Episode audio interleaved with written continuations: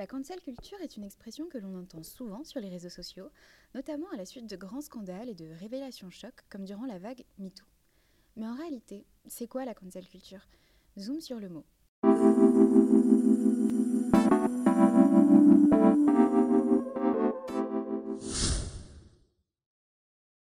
La cancel culture, expression anglophone, est une pratique qui vise à effacer, bannir et exclure des individus de la scène publique, mais aussi des sphères professionnelles en usant d'opérations de boycott par exemple, après que ceux-ci aient eu un comportement jugé socialement anormal et inacceptable par le grand public.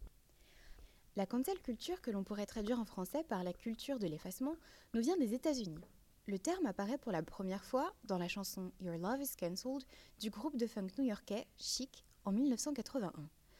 Le groupe dépeint alors une rupture amoureuse, et le chanteur principal est en peine à cause d'une femme qui l'a déçu, et il décide donc de cancel, d'annuler, son amour passé pour elle.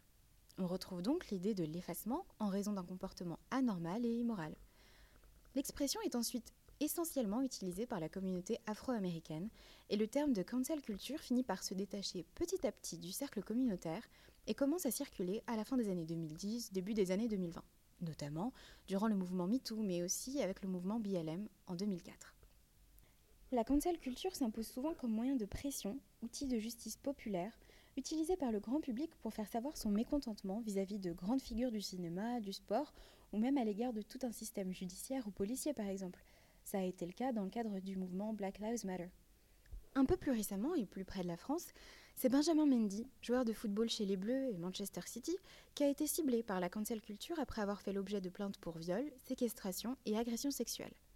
L'impact de la cancel culture exercée par les supporters à l'égard du joueur a été si fort que Mendy a non seulement été suspendu par son club, mais tous les maillots floqués à son nom et autres produits dérivés ont été bannis et supprimés du marché.